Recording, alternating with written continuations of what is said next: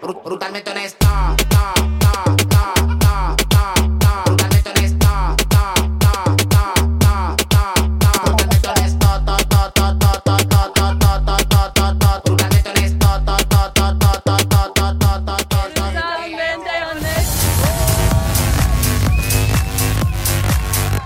¿Qué lo que, qué lo que, qué lo que, qué lo que? Muy buenas, buenas, buenas, gente bella. ¿Cómo están todos ustedes? Gente activa, gente honesta, acá que se encuentra con nosotros el- en la noche de hoy. Tenemos un invitado especial. Pero bien interesante. Pero bien interesante, O sea, me teníamos encanta. tiempo sin tener una persona tan interesante y de nuestro país, Venezuela. Sí, vamos a tener la noche de hoy a nada más y nada menos que a Tamara Adrián. Mucho gusto. ¿Cómo estás? Hola, ¿qué tal? Muy buenas eh, días, noches, tardes, eh, madrugada, dependiendo de cuándo vayan a escuchar esto. Definitivamente, ya con todos los venezolanos que estamos en el exterior, tú nunca sabes a qué hora vamos a estar escuchando Sí. algo. Yo hablaba con una amiga cuando estaba en China y cuando yo quería chismear con ella, yo hablaba a las 12 de la noche y esa mujer era a las 12 del día. Igual que con la gente que está en España, la diáspora en España. Ay, Dios mío, eso es una locura. Eso es difícil tener contacto con tu familia cuando está tan lejos. Bueno, primero que todo, Tamara, muchas gracias por estar con nosotros, por compartir este espacio con nosotros. Yo sé que en este momento estás en campaña para las primarias como candidata presidencial. Me imagino que debes de estar de entrevista en entrevista y que te tomes el momento para estar con nosotros acá. Me parece, bueno, genial y de admirar. No, muchísimas gracias por la oportunidad. de, eh, todas, todos los espacios son importantes, sobre todo cuando se trata de discutir ideas y de proponer conceptos que no necesariamente son los que están por ahí en medio del camino ah, para la mayoría de los, de los, de los competidores. Por supuesto que sí. Tamara, voy a comenzar con... eh, hay muchas cosas que se van a preguntar el día de hoy, pero creo que quiero ir por lo más, más genérico. Venezuela está sumido en un problema grave y profundo en diferentes ámbitos sociales, políticos, económicos, y creo que es un desastre que es muy difícil de arreglar. Y quisiera saber, dentro de tu propuesta como candidata, ¿qué es lo primero que crees que se tiene que hacer para comenzar el cambio en Venezuela y enrumbarlo en un futuro mejor? Eh, como dices tú bien, el tenor de la crisis económica, política, cultural, educativa, social, laboral, ah, de todos los ámbitos que sufre Venezuela, básicamente no tiene parangón sino con lo que ha sucedido en algunos países en guerra en algún momento con crisis políticas y, y crisis eh, generadas por eh, eventos eh, catastróficos. Las consecuencias generalmente son de menor magnitud. Históricamente, la crisis económica más grave, más persistente y más profunda que se haya jamás tenido en tiempo de paz según el Banco Mundial, es la de Venezuela. En un país no en guerra, es, insisto, la crisis económica más profunda. Y de ahí derivan todas las demás crisis. Y para revertir los efectos de un cuarto de siglo, hay que decirlo, en enero del año que viene se cumple un cuarto de siglo Al 25 De- años, ¿no? esta caída, eh, hay que hacer una planificación estratégica muy clara de las prioridades, como me se mencionaba, pero al mismo tiempo son tantas las prioridades que de alguna manera hay que caminar y mascar chica al mismo tiempo. ¿Y cuáles serían esas prioridades? En primer lugar, hay que propiciar un tránsito hacia la democracia. En Venezuela, la democracia ha desaparecido y ha sido sustituida por un sistema anárquico, no competitivo, totalmente dominado por la coalición que ejerce el poder y que a su antojo manipula las reglas y eh, los requisitos electorales con la finalidad de o aumentar el voto, disminuir el voto, disuadir el voto y crear confusión en los eh, votantes y en los otros actores. Entonces, tener claridad sobre los retos que significa la transición hacia la democracia es para mí hacerle caso a los estudios sobre transiciones hacia la democracia que ha hecho John Magdaleno, que demuestran que solo son exitosas las transiciones hacia la democracia que se hacen en una coalición amplia y que generalmente fracasan aquellas que tienen lugar por un acto de fuerza, por un lado, y aquellas que tienen lugar por medio del voto, pero que se convierten en un pase de factura, diríamos en lenguaje corriente, porque la reacción es generalmente la de imposibilidad de tránsito hacia la democracia. Ok, cuando dices una coalición amplia, ¿a qué te refieres con eso exactamente? factores, incluyendo eh, algunos factores que puedan haber participado en la coalición actualmente dominante, pero que no hayan incurrido en crímenes de lesa humanidad, que no hayan incurrido en violaciones de derechos humanos, que no hayan incurrido en delitos de esos que están siendo o pueden ser llegados a perseguir por medio de una justicia transicional. Entiendo. Eh, ejemplos, porque eso no, eh, la mayoría de mis competidores dicen es que vamos a llegar al poder y vamos a desplazar totalmente a eh, Maduro y compañía. Eso lo escucho todos los días. Y, pero les pregunto, día uno de Miraflores, con Asamblea Nacional en contra, Tribunal Supremo de Justicia en contra, Fiscalía en contra, Contraloría en contra, Consejo Nacional en contra, Electoral en contra, y en general todos los poderes en contra. Eh, cuéntame, y sobre todo los militares o cúpulas militares en contra, cómo eh, logras tú la factibilidad de ese proceso. Ahora, tenemos casos. Disculpe. déjame terminar esta idea. Eh, por ejemplo, el caso de Felipe González, que tuvo que gobernar con el franquismo. O recordemos el caso de Pinochet, que fue nombrado comandante en jefe de la Fuerza Armada, manteniendo el carácter de comandante en jefe de la Fuerza Armada por varios años después de haber sido desplazado del poder. Entonces, son cosas que, que sí, a veces pienso yo, hay que agarrar un, uh, no sé, un pañuelo así de este tamaño y ponérselo en la nariz en muchos aspectos, porque el futuro de Venezuela y la viabilidad de la transición hacia la democracia, de la cual depende la alternancia en el poder, y que pueda haber partidos políticos libres y que pueda haber elecciones libres en el futuro, depende de esa existencia, de, esa, de, ese acuerdo amplio de transición hacia la democracia. Yo le tengo... Eh, discúlpame, pero yo te tengo dos preguntas como cualquier venezolano, porque hay una cosa, hay dos tipos de venezolanos. Está el venezolano que está dentro, que está buscando una solución a lo que está pasando en el país y poder seguir adelante y seguir viviendo. Y está el otro venezolano que estamos afuera y que hay muchos de estos venezolanos que los que están afuera están con un resentimiento total a lo que está pasando en Venezuela, ¿cierto? Entonces hay dos preguntas que te tengo como venezolano en el exterior. Una de ellas es, si los venezolanos que está, o sea, si se busca trabajar con estas personas que no han cometido delitos de lesa humanidad, entiendo que esa puede ser una opción, pero ¿cómo trabajas con personas como, por ejemplo, los militares, que los militares en su mayoría, para estar en esos cargos ahorita, han tenido que cometer delitos de lesa humanidad. ¿Cómo logras trabajar con esa gente? Y ahora, otra cosa también, ¿cómo se hace, llevan elecciones? Que esto también lo he escuchado muchísimo. ¿Cómo se llevan elecciones con personas que han cometido delitos? O sea, que sabes que están manejando el poder el del CNE, están llevando el poder de la, de la milicia, están llevando el poder de los tribunales.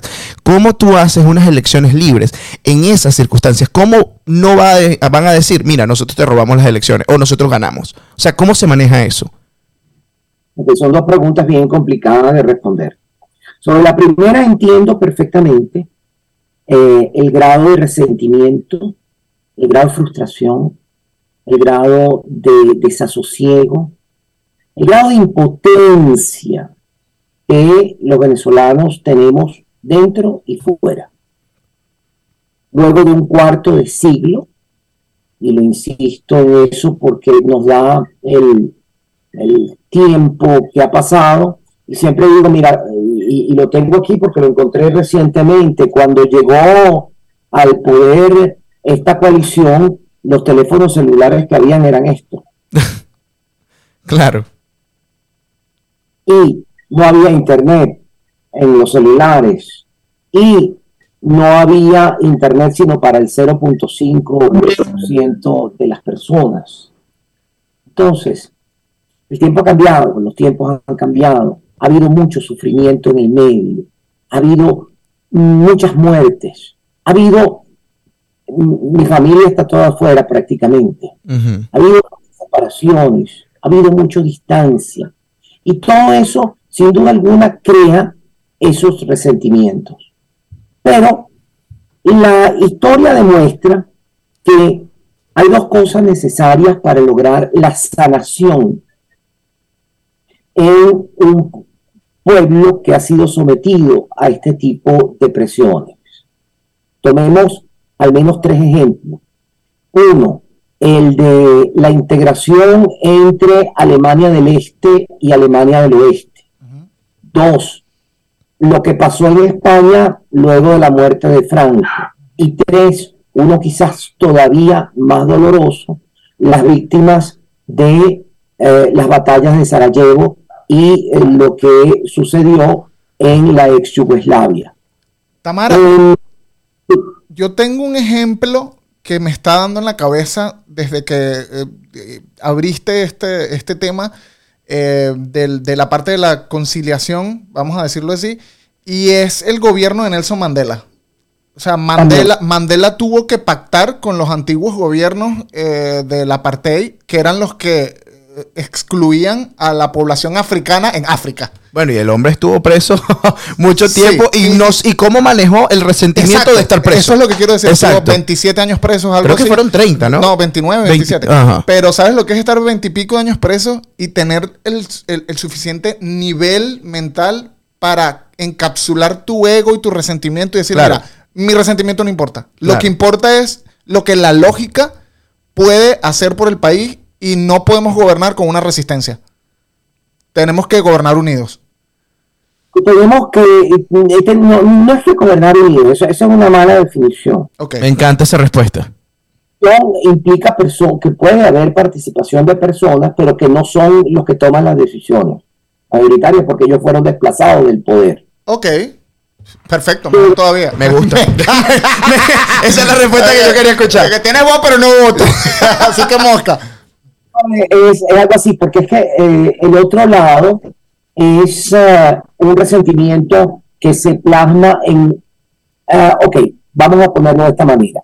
Una cosa es la justicia transicional, que es justicia.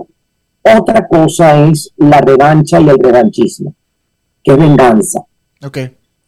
La venganza, históricamente, que es el ojo por ojo, diente por diente, siempre ha llevado históricamente a el mismo resultado anterior. Es decir, los que primero fueron oprimidos se convierten en opresores y causan el mismo daño, causando otra vez, generando otra vez resentimiento y entrando en un círculo infinito que eventualmente no hay sanación posible y no hay futuro posible.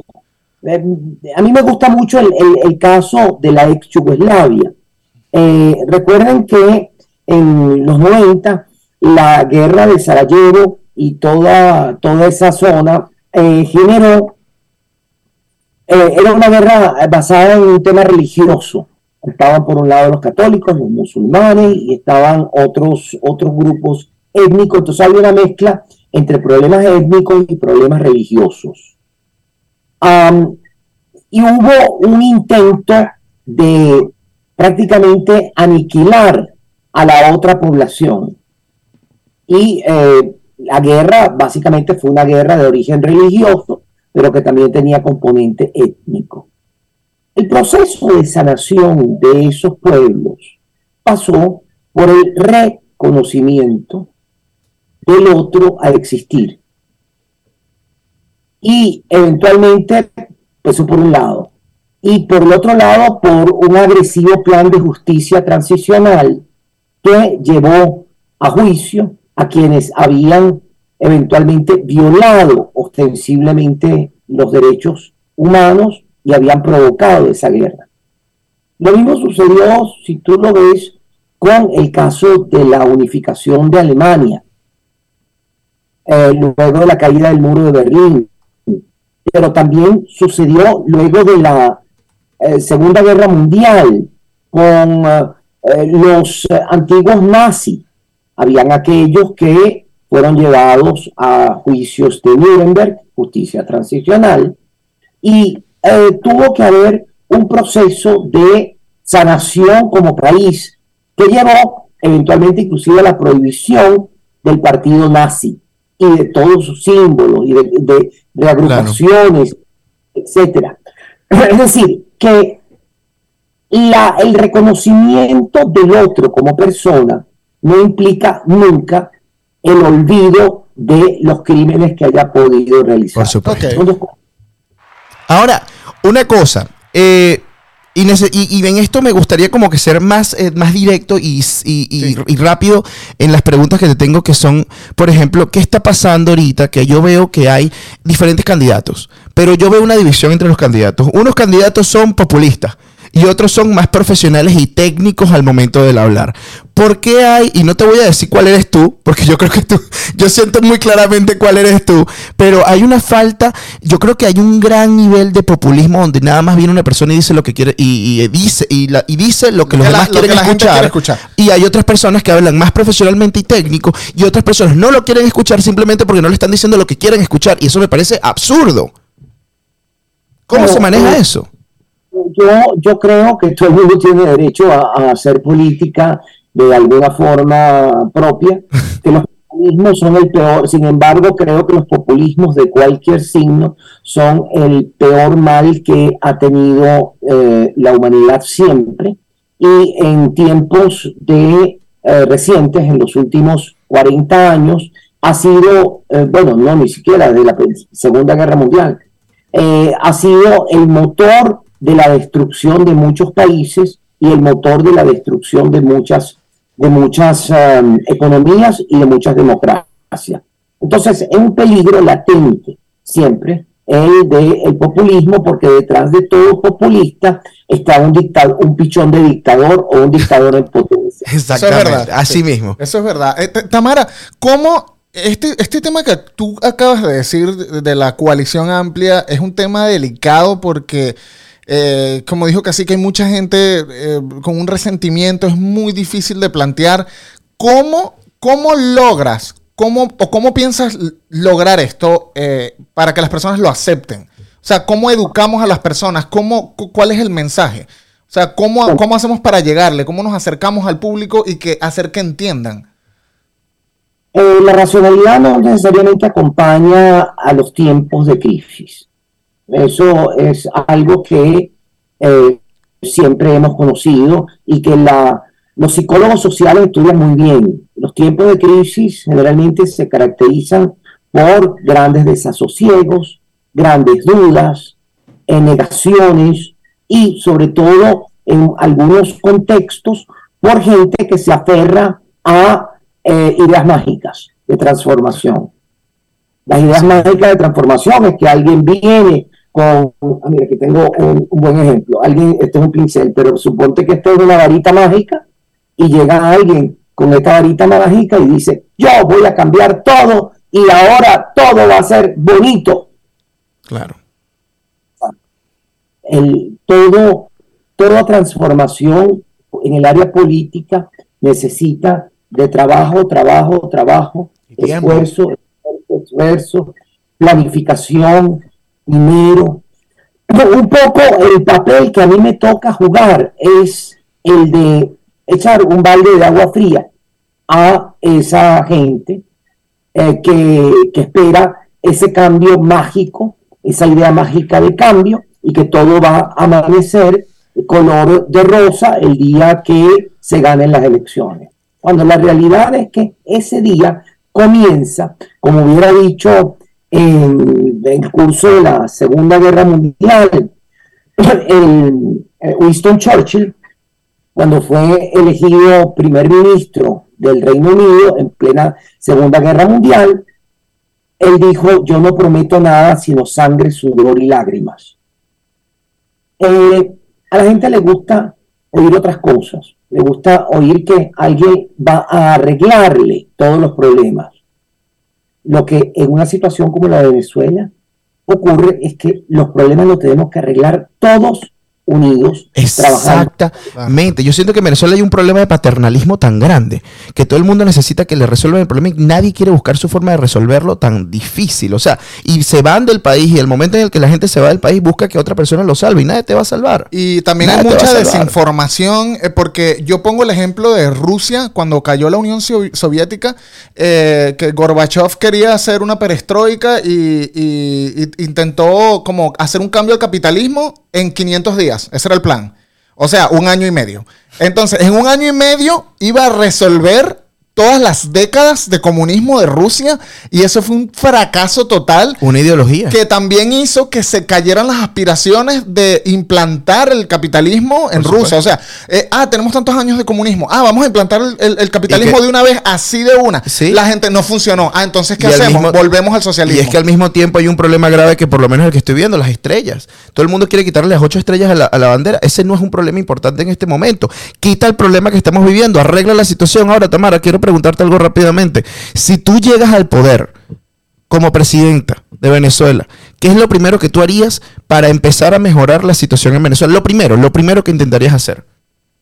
Eh, lo primero que hay que empezar a hacer es la reinstitucionalización de Venezuela. Todas las instituciones están destruidas. Sin Estado de Derecho, sin separación de poderes, sin eh, una justicia independiente, sin presupuesto, transparencia y rendición de cuentas, sin transparencia en la contratación pública, sin racionalidad impositiva. No pueden venir nuevas inversiones no va a venir nadie a, yo siempre digo que solo hay una cosa que es más am, temerosa, más cobarde que 10 millones de dólares, son 100 millones de dólares. Así sucesivamente. Es verdad. Lo más cobarde que hay en el planeta Tierra es el dinero. Y eh, si necesitamos desesperadamente nuevas inversiones, esas no van a venir por arte de magia, por nuestra bonita cara, porque ahora tenemos una democracia incipiente en Venezuela. Nosotros queremos inversiones reales, no gente que venga a lavar dinero y tome eh, el, el periodo de transición haciendo Gracias. esos negocios sucios, sino gente, eh, no queremos capitales golondrina, como llaman en, en materia de legitimación de capitales, esos que llegan a un país y como la golondrina se queda unos meses, hace dinero y, y luego se va. Ay, son- Eso no- no, no son rentables en ningún sentido. No, no crea puestos de trabajo, no, no paga realmente impuestos, no tiene una... Porque fue un poco lo que vivimos aquí en Venezuela con los últimos dos años, esa Mm. burbuja por esa razón de inversiones de, de esos capitales golondrinas para legitimar esos capitales. Entonces crearon restaurantes y crearon bodegones, importaron productos, hicieron edificios. Tam- Tamara, ¿qué, qué humano? O sea, estás diciendo lo que yo quiero escuchar. como- Nosotros siempre hablamos de esto. Eh, Sí, o sea, tú estás diciendo lo que yo quiero escuchar. No me estás llenando de, de información barata ni diciéndome, no, es que nosotros tenemos que darnos amor. No, no, es la realidad. Estamos viviendo una situación difícil y tenemos que afrontarla para poder seguir adelante. No, y que mucha gente podrá decir, no, pero está entrando plata, no importa, ya va, ya va, ya va. Sí importa, porque Claro. esa- esa- esas compañías no tienen la estructura para mantener el servicio ni el, ni el profit que están haciendo. Que bueno, que no están haciendo, porque ese profit no lo están haciendo, No les importa. sino que viene de lavado de dinero. Exacto. Entonces es una empresa que no va a llegar a ningún lado y que no se va a establecer, no va a ser duradera esa empresa no va a hacer nada, solo va a vivir dos, tres años, va a morir y luego van a abrir otra en otro lado y le van a meter plata eh, con lavado de dinero y así sucesivamente van a ser em- empresas fantasmas. Mira, pero me siento muy contento de verdad de escuchar a una persona que de verdad hable tan realista, que me estás hablando de una manera sin llenarme la, la mente de sueños, sin llenarme la, la mente de, de que algún día lograremos salir de esto y tan, tan directa. Yo creo que falta, y nosotros, este podcast se llama Brutalmente Honesto por una razón, porque se necesita la realidad más fuerte posible porque eso es lo que ha faltado tanto tiempo. Veo que, también en Estados Unidos se está perdiendo un poquito la realidad de cómo tomar, afrontar las situaciones. Veo que en todas partes del mundo hay una falta de, honestidad dentro de los puestos, tanto profesionales como hasta lavar, limpiar zapatos. No hay, hay una viveza que se está creando en el mundo después del COVID por la falta de dinero que me duele. Y a mí me encantaría ver a una Venezuela que de verdad tenga la capacidad de crecer honestamente. Y me parece que tú lo que estás diciendo está hermoso. Y, y de verdad espero que logres algo. ¿Ok? Ahora te pregunto a otra cosa. Que esa era la última, la primera, la segunda pregunta que te había hecho. De verdad, y yo sé que esta es la difícil. ¿Crees de verdad que con la situación que estamos en el en- del país, con el, gobi- el gobierno, el- la dictadura, no sé cómo se le puede llamar en este momento, no sé cómo la puedas rep- eh, representar tú que estás dentro de Venezuela y que no te afecte de ninguna manera, pero ¿cómo puedes ir a elecciones con alguien que puede mantener el poder del CNE? Eh, yo la llamo la coalición dominante que ejerce el poder, Ok, porque es como una hidra de mil cabezas que tiene muchos grupos que están ahí compitiendo por el poder y ayudándose mutuamente en algunas circunstancias a mantener ese poder. ¿Y eh, qué sucede desde el punto de vista estructural para responder tu pregunta? Ah, van a disuadir por cualquier medio el voto. Eso significaría, como ya implosionaron el Consejo Nacional Electoral, volver a nombrar un Consejo Nacional Electoral a espantavotos, impresentable. La peor, la gente que, que cuando uno lo ve en la televisión reconoce la sonrisita eh, hipócrita y, Claro. y- y se le están metiendo un navajazo por, mientras te está sonriendo, te están metiendo un navajazo por la barriga. Sí. Eh, ese, eh, esa es una primera táctica que está presente, pero la segunda es dividir a la gente que está en contra de la coalición dominante en el poder, financiando, implosionando la primaria, haciendo juegos sucios, creando una telaraña de eh, distintas eh, formas de disuadir el voto y de impedir el voto y de multiplicar el número de actores. Y te explico muy rápidamente por qué.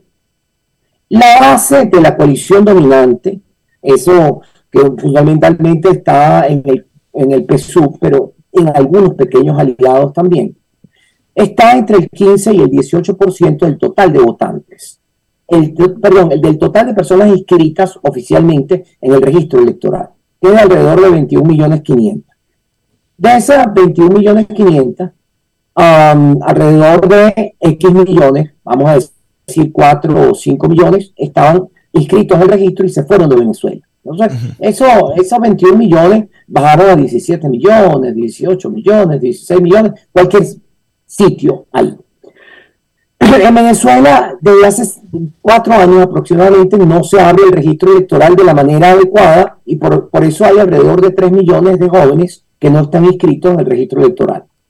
Esto es- esta- eh, las- solo se abren las cabezas de Estado. En consecuencia, si tú vives en Guadualito, tienes que venirte en 12 horas o 10 horas de carretera Wow. hasta, eh, hasta eh, San Fernando de Apure para inscribirte. O sea, ¿cuántas personas lo van a hacer?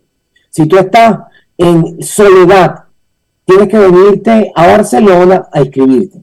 Son 7 o 8 9 horas de camino. Y así sucesivamente.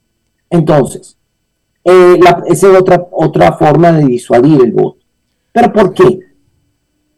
Porque ese 15 o 18%, si disminuye el número de votantes efectivos, es decir, que si la abstención aumenta alrededor del 60 o por encima del 60%, ese, eh, ese 20 vamos a decir, 20% se convierte en el más del 45% de los votantes en esa elección. Y mientras menos son, pueden llegar hasta el 50%. Ahí ves tú matemáticamente por qué le interesa disuadir el voto. porque con su base, que es pequeña, logran, bajando el número de participantes, obtener la mayoría. Pero por otro lado, usan la táctica de dividir a las personas que compiten, creando varios, varios potenciales competidores. ¿Por qué? Porque para reproducir lo que sucedió en el 2004, por ejemplo, con el tema Chávez. Chávez en el 2004, en el auge de su popularidad, obtuvo el 33% de los votos. Una de, las elecciones donde hubo más votantes, por cierto. Y eh, los otros candidatos, que eran tres, obtuvieron el 66% de los votos. ¿Quién, tenía la mayoría? Obvio. Los tres que... la, exacto, la, oposición a Chávez tenía la mayoría. Exactamente. esos tres hubieran desplazado con 66% de los votos frente a 33 a Chávez, pero no fueron juntos. Entonces, todo va a eso que tú, la pregunta que tú me hacías. ¿Se puede ganar con el voto? Sí, si se cumplen varias condiciones. Uno, aumenta el número de votantes. O sea, o disminuye, si quieres, el, la potencial abstención. ¿Cómo logras eso? Hablándole a los niños, hablándole a las personas que son chavistas descontentos, hablándole a quienes no quieren votar, hablándole a quienes dicen dictadura no sale con voto. además eso es una matriz que crea el propio, la, propia, la propia coalición de gobierno. Eh, logrando que esos 3 millones de venezolanos que están aquí en el país y que no se han podido inscribir en el registro electoral se inscriban. Eso es un tema de motivación. Y luego, creando una coalición fuerte donde se nos podamos medir de manera unitaria. Este proceso de primaria es justamente para lograr esa coalición, esa cohesión. Si se dan esas tres condiciones, evidentemente sí se puede lograr el cambio con el voto. Si no se dan las tres, es más difícil. Y mientras menos de las condiciones se den, más difícil será. Eso tampoco va a decir nadie, pero yo tengo que decirle a la gente por qué si tiene que ir a votar. Entiendo, perfecto. Está bastante interesante lo que estás diciendo, Tamara. Mira, Tamara, rápidamente nos estamos quedando sin tiempo, Leo. Tenemos cinco minutos. Tenemos cinco minutos. Y yo tenía dos preguntas. Dale. Ok, una es, ganas las, las primarias, ganas la presidencial. ¿Qué actores políticos incluyes en tu gabinete? De la MUD y del chavismo. Uy, Dios mío. La MUD no, porque la MUD es decir, de todos. De, todos de, la, oposición y del gobierno. De todo el mundo, sí. Porque ahí hay gente que no formaba parte de la que sin embargo siempre ha estado... Eh, Perfecto. yo creo que todo, todas estas personas tienen derecho a estar ahí. Donde yo veo más difícil la integración, voy a empezar por la parte difícil. ¿A quién eh, o quienes, por ejemplo, de los grupos llamados alacranes. Empezamos a, pisar difícil y a tragar duro. Ok. Pero ahí habría que ver quiénes se han portado con talante efectivamente democrático. Y dentro de el grupo desplazado del poder, habría que ver quiénes mantuvieron una razonable posición eh, institucional y quienes se comportaron como verdaderos sátrapas. Entonces, ahí, ahí está la diferencia. Me encanta. Ok, está bien. primero, no, existen personas, solo eh, existe el análisis. Existe el análisis. Eh, existe la, la, metodología de cómo escogerlos, que es más importante. Creo que la metodología eh, le gana muchas veces a la razón. las personas no importan, lo que importa es la finalidad. O sea, las personas todas somos prescindibles. Tienes razón. Me parece correcto. Tengo una última pregunta, ya estamos por cerrar y la he escuchado a varios candidatos y quiero saber tu eh, respuesta. He escuchado la pregunta de, eh, ¿se debería legalizar el matrimonio igualitario en Venezuela? Sí, no, ¿por qué? Y la mayoría de las respuestas es, no es algo como eh, primordial en este momento. Hay otras cosas que atender. Se hacen los locos y siguen adelante y no siguen respondiendo más. ¿Cuál es tu respuesta acerca de eso? La respuesta de, que no está en la situación. Eh, totalmente. ¿Qué respuesta más rápida y sencilla para explicar el problema? Esa, era la respuesta que tenían, por ejemplo, en, te, voy a echar un cuentico. En el año 82 logró Mercedes Pulido eh, que se aprobara la reforma del Código Civil para reconocer, entre otras cosas, los derechos de las parejas no casadas. Ok. También eliminar la, la categoría de hijos naturales que existía, eh, que hijos eh, eh, ilegítimos, esas categorías que además de- disminuían derechos. Y resulta que había una oposición fuerte de aquellos que hablaban de moralidad, de hablaban que eso no era un problema. Entonces, Mercedes, y esto me lo contó de primera mano Mercedes en charlas allá que teníamos los jueves, mientras teníamos una hora libre en las clases de la UCAP, ella me contó esa historia eh, de cómo había logrado ella los votos para la reforma de, de la, ah, del Código Civil. Y en ese momento me decía, mira, lo que pasa es que las personas que están en contra, la mayoría son de mi partido, es decir, de COPEI, y que tienen dos familias mínimo paralelas hijos paralelos y la mayoría de esas mujeres a paralelas son las secretarias de las asambleanas del Congreso. Y entonces yo me fui una por una y las hice mis mejores aliadas, me dieron toda la información y yo llamé a cada uno de estas personas y les dije, mire, yo necesito que usted dé mi- el voto porque yo no quisiera tener que decir públicamente que usted está votando en contra porque usted tiene esta familia, este hijo que le quiere negar derechos a esa persona. Para quien no tiene la situación, la hipocresía puede funcionar muy bien. Y los principios esos abstractos, ¿sí? como con el tema del aborto, el tema de, de la... No, porque yo estoy en contra del- de, los derechos sexuales y reproductivos, de, de los métodos anticonceptivos, de la educación sexual. No, estoy en contra. Siempre que se trate de los otros, generalmente.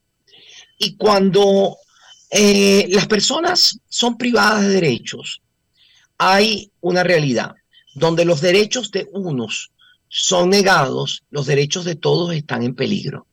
Quizás en Venezuela es eh, el mejor ejemplo de esa realidad, donde los derechos de la comunidad LGBT están negados, los derechos de todos están en peligro, donde los derechos de los pensionados son negados, los derechos de todos están en peligro, donde los derechos de las personas con discapacidad están negados, los derechos de todos están en peligro, porque los derechos de todos están en peligro.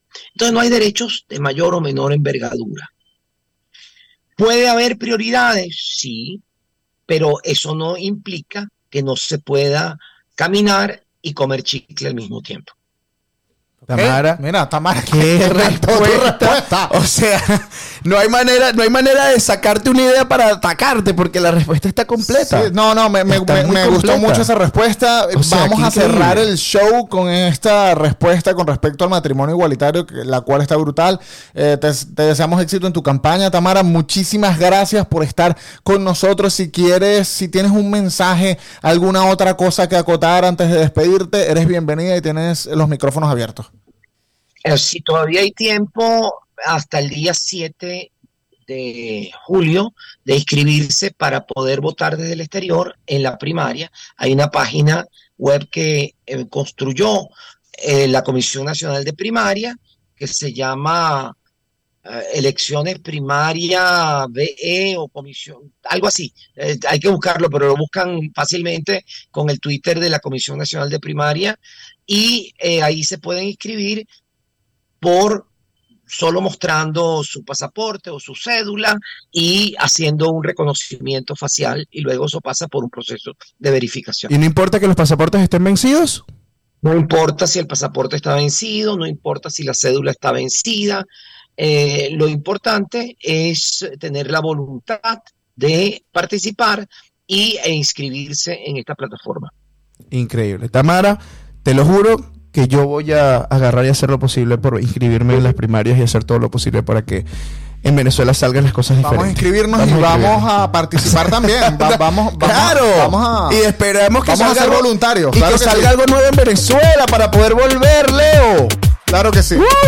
Muchas gracias, Tamara. Esto fue Brutalmente Honesto.